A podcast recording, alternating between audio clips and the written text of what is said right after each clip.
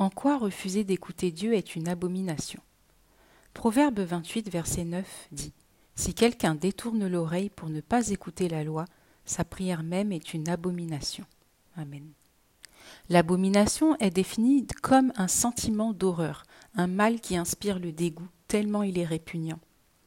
Devant une chose, une situation ou une attitude abominable, la réaction, soit physique, soit psychique, est donc l'effroi. Vous pouvez même frissonner tellement ce que vous voyez ou entendez est affreux. Imaginez ce que vous ressentirez devant le pire film d'horreur que vous n'ayez jamais vu. Le réflexe serait peut-être de fermer les yeux, de fermer les oreilles ou même de fuir sans demander son reste pour un autre. L'abomination a en elle-même un effet répulsif. Lorsque vous la commettez, vous vous sentirez rejeté par autrui. Vous aurez l'impression que les portes sont fermées sur vous, qu'on ne vous veut pas, qu'on ne vous voit pas et qu'on ne vous entend pas. C'est exactement ce qui se passe lorsque nous nous tenons devant Dieu pour lui adresser une prière, alors même que nous refusons d'écouter sa loi. En persévérant dans le mépris de la loi de Dieu ou de son conseil, c'est comme si vous l'aviez en abomination. Or, si vous avez la loi de Dieu en abomination, logiquement, votre prière sera en retour une abomination pour Dieu. En effet, il est de principe que ce qui est malsain est en horreur à ce qui est saint et vice-versa. Dans le livre des Proverbes, chapitre 29, verset 27, on peut donc lire L'homme inique est en abomination au juste, et celui dont la voie est droite est en abomination au méchant. Amen. Votre, entêtement démontre que vous avez la parole de Dieu en horreur. Or, Jésus est la parole de Dieu qui s'est faite chair. C'est en son nom que nous sommes exaucés dans nos prières selon Jean 1, chapitre Jean 1, verset 14. Et la parole s'est faite homme, elle a habité parmi nous, pleine de grâce et de vérité, et nous avons contemplé sa gloire, une gloire comme celle du Fils unique venu du Père. Et Jean 14, verset 13 à 14. Et tout ce que vous demanderez en mon nom, je le ferai, afin que le Père soit glorifié dans le Fils.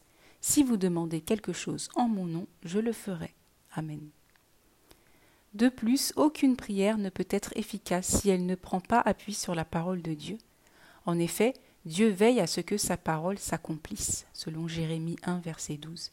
Si nous renions donc celui seul qui peut garantir que nous serons exaucés, Jésus-Christ, la parole de Dieu, que nous reste-t-il dans la prière que nous adressons à Dieu? Rien. Nous pouvons passer des heures à prier, mais seul le nom de Jésus-Christ est la clé de l'exaucement. Or, il ne suffit pas de prononcer Jésus-Christ à la fin de votre prière comme si de rien n'était, mais en invoquant son nom, ce nom, il faut qu'il soit honoré.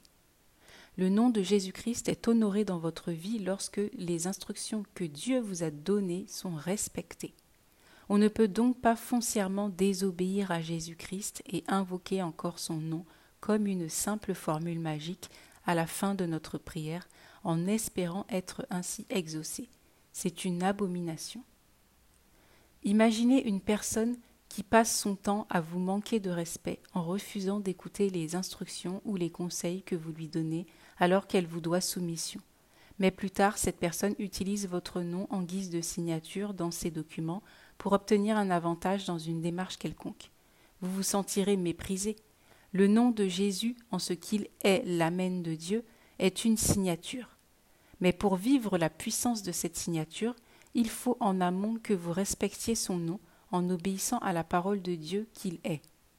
Autrement, vous commettez une horreur. Jean 14, verset 15. Jésus dit à ses disciples Si vous m'aimez, respectez mes commandements. Amen.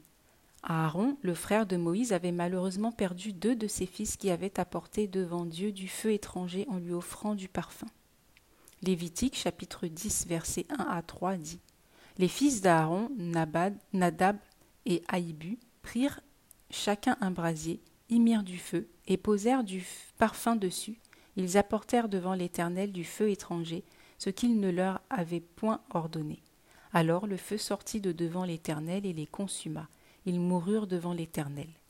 Moïse dit à Aaron C'est ce que l'Éternel a déclaré lorsqu'il a dit Je serai sanctifié par ceux qui s'approchent de moi, et je serai glorifié en présence de tout le peuple. Aaron garda le silence. Amen. Or, le parfum dans le tabernacle représentait les prières des saints dans le tabernacle céleste. Dans Apocalypse chapitre 5 verset 8, on peut lire Quand il eut pris le livre, les quatre êtres vivants et les vingt-quatre vieillards se prosternèrent devant l'agneau, tenant chacun une harpe et des coupes d'or remplies de parfums qui sont les prières des saints. Et dans Apocalypse chapitre 8 versets 3 et 4 on peut lire Et un autre ange vint, et il se tint sur l'autel, ayant un encensoir d'or. On lui donna beaucoup de parfums afin qu'il les offrît avec les prières de tous les saints sur l'autel d'or qui est devant le trône. La fumée des parfums monta avec les prières des saints de la main de l'ange devant Dieu. Amen. Le témoignage de Nadab et Abihu montre que la prière faite dans l'irrespect de la sainteté de Dieu, dont le refus d'écouter sa parole, attire la malédiction. Ce n'est pas la volonté de Dieu pour nous, lui qui a déjà payé pour que nous ne soyons plus condamnés. Alors, respectons-le lorsque nous nous tenons devant lui pour invoquer son nom dans les prières que nous lui adressons. Prière. Père Saint, donne-moi un cœur sensible à ta voix et docile à ta parole, afin que mes prières soient davantage efficaces. Au nom de Jésus, je te le demande. Amen. Exhortation du pasteur Estelle Djengue le 22 juin 2023. À la lecture, c'était votre sœur en Christ, Marinella. Merci d'avoir écouté.